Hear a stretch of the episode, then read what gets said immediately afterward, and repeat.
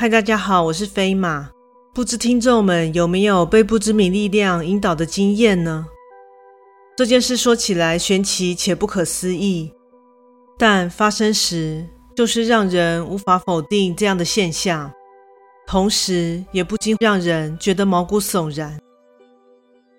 在这里插播一下，飞马最近接触到一项非常优质的产品。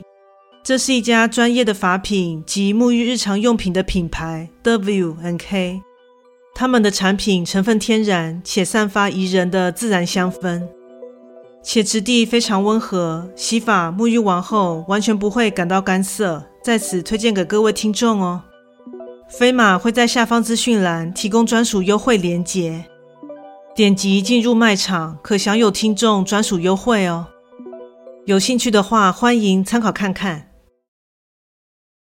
现在就来说这样的一则故事：怪谈故事，母亲的所在。前几天，已经失踪了将近十一年的母亲，终于被找到了。她就像是件失落已久的宝物般，终于在不见天日的山中废墟被寻获。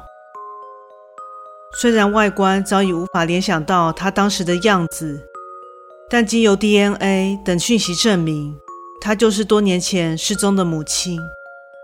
与此同时，一直被列为首位嫌疑人的大妈，也在警方如火如荼的调查中，在铁证一条条被摊在阳光下的同时，被逮捕了。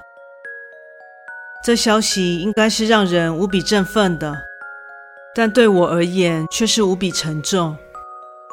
因为关于母亲被抛下的地点，其实有冥冥之中被暗示过，但我却丝毫没有意识到。母亲在我六岁那年，就像是人间蒸发一般，从我眼前突然失去了踪影。之后，我就再也没有见过她。那时的记忆已经很模糊了。等回过神来，父亲不知何时早已出现在眼前，并紧紧护着我。当时只见父亲的手下在我所在的超市周边四处搜寻，而当时通知父亲的巡警正和他交谈着。回想起来，那天一早，母亲就带着我前往超市购物。正当我们边聊天嬉戏，边选购喜欢的食物时，当我转过头去望向母亲的方向，她就已经不见了踪影。我站起身，在周围货架寻找了一圈，当然还是没看见她。当下想着，她等等就会过来找我了吧。但随着时间一分一秒过去，就这样经过了好几个小时，直到超市人员因看见我身边没有家长。便领我到柜台，并使用广播，但也依然没看见母亲出现后，当下便报警处理。之后一位女警前来，便辗转联络上了父亲。当时父亲请尽能动用的所有人力，警方也全力协寻之下，母亲依然成为了其中一名失踪者。这结果让父亲和我感到无比沮丧。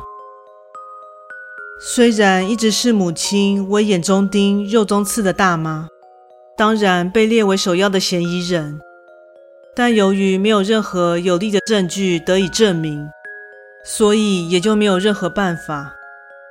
就这样，母亲的失踪变成了一桩悬案，连是否还活着都无法得知。但父亲依旧满怀希望，坚信母亲总有一天会回到我们的身边。直到真相水落石出后，这时心如死灰的父亲才终于为他举行了葬礼。但其实我始终没向父亲提起过曾经所经历到的一些神奇现象。首先，大概是在母亲刚失踪不久后的某日深夜，因为担心她安危而迟迟无法入睡的我，正在房间的落地窗前感到无所适从。此时，借由玻璃反射，发现母亲突然出现在我的右肩处，而头部的位置刚好与我等高，感觉像是正蹲在我的旁边。我惊讶地望向他，但奇怪的是，我的右边什么都没有。当我回望向窗户，他却依然在那里。而此时的他浑身都是血，且看上去脏兮兮的，像是沾满了泥土。我当场害怕的失声尖叫。下一秒，父亲就马上来到我的身边，搂着我的肩膀，并安慰着。也许当时还太小了，所以什么都没有告诉父亲。这件事就这样不了了之。接下来，大约是在我十二岁左右的某天夜里，我正看着电视，当时正播放着一名探险者的直播节目。我其实平常对这种节目不是很感兴趣的，但今天不知为何对探险者所在的区域产生了兴趣。那是一处荒凉无人造访的山区。当镜头顺着他的脚步走到一处远远看去有处废墟的地方，当下他似乎没发现那里，但我一眼便发现了那隐没在远方树丛中的荒凉。而下一秒发生的事让我不敢相信自己的眼睛。我看见妈妈站在那里。你也许会好奇，我为何一眼便认出是她。